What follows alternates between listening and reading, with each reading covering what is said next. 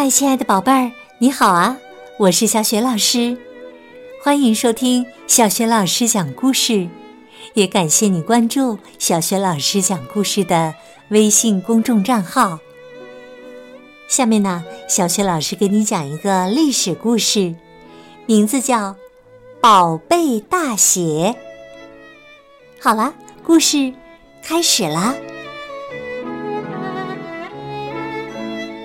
宝贝大鞋。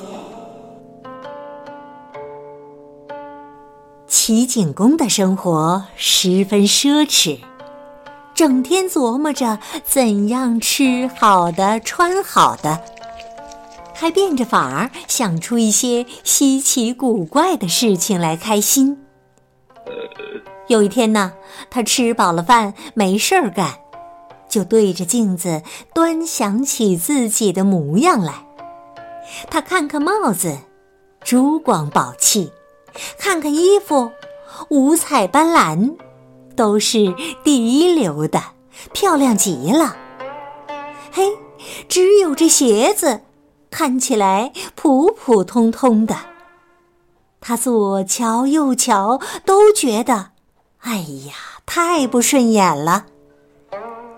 于是啊，他马上把从齐国来的一个最有名的鞋匠师傅叫了来，限他三天之内，一定要做一双天下无双的鞋子。到第三天呢，新鞋就送来了。齐景公一看，禁不住高兴地叫了起来。这双鞋子的鞋带是黄金做的，鞋面上。装饰着用白银做的图案，四周缀着美丽的珍珠，鞋头上镶着珍贵的玉石，真是漂亮极了。齐景公非常满意，赏给鞋匠很多的钱。冬天到了。齐景公得意洋洋地穿着这双宝贝大鞋上朝听政去了。燕子进来朝见，宝贝儿知道燕子是谁吗？他是齐国的一位大夫。大夫啊，在古代呢也是一种大官啦。燕子啊，可是齐国的大功臣呐。齐景公起身去迎接他。可是没想到啊，这鞋子呢不暖和，脚冻僵了，一下子站不起来，只好又坐下。他很不好意思地问燕子：“ 今天的天气很冷吧？”燕子一进来就看见齐景公脚上那双特别的鞋子了，就说：“大王。”您为什么问天气冷不冷呢？这齐景公啊，东瞧瞧，西瞧瞧，不知道该怎么回答才好。两只脚啊，直往案子底下藏。燕子真不客气，眼睛死盯住齐景公的鞋子，说：“哦。”您今天穿了这双新鞋呀？怎么，这新鞋不暖和吗？齐景公啊，腾的脸就急红了。可燕子还是不放过，又接着说：“我听说从前圣人做衣服，冬天要它轻而暖，夏天要它轻而凉。”您在冬天穿着满是金银珠玉的鞋子，自然是又重又冷了。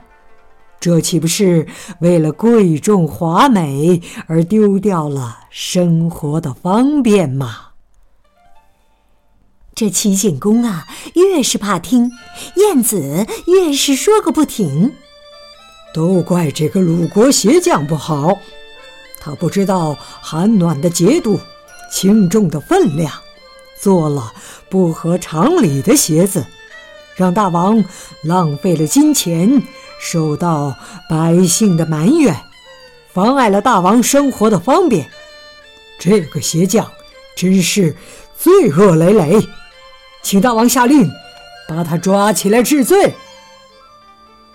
这时啊，齐景公的眼珠转了几转，心想：处罚了鞋匠，不就等于处罚了我自己吗？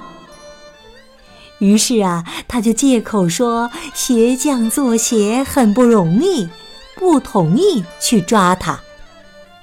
燕子很坚决地说：“不行，忍受着艰苦去做好事，应该奖赏；忍受着艰苦去为非作歹，就应该严厉惩罚呀。”齐景公被燕子说的无话可答。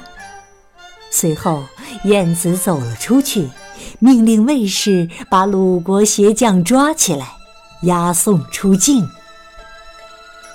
齐景公心里很惭愧，只好脱下那双华美而不实用的宝贝大鞋，不再去穿它了。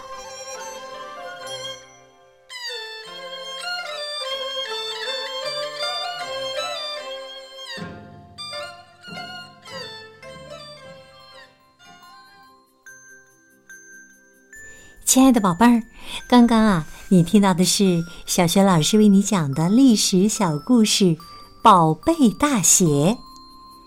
宝贝儿，你还记得故事当中是谁反对齐景公穿这双珠光宝气的宝贝大鞋，并且呢，把这个鞋匠抓了起来，押送出境的吗？如果你知道问题的答案，别忘了通过微信告诉小雪老师。小雪老师的微信公众号是“小雪老师讲故事”，欢迎亲爱的宝爸宝妈来关注。如果喜欢我的故事，别忘了多多分享，点亮页面底部的再看，小雪老师的新故事和文章就会第一时间推送给你的。我的个人微信号也在微信平台页面当中。好了，宝贝儿。故事就讲到这里了。如果是在晚上听故事，我们就进入到睡前小仪式当中吧。首先呢，还是和你身边的人道一声晚安，给他一个暖暖的抱抱或者晚安吻。接下来呢，躺好，盖好被子，闭上眼睛，发挥你的想象力，想象自己的身体无比的柔软放松。希望你今晚同样做个好梦，睡得香香的。明早的叫醒节目当中，我们再见。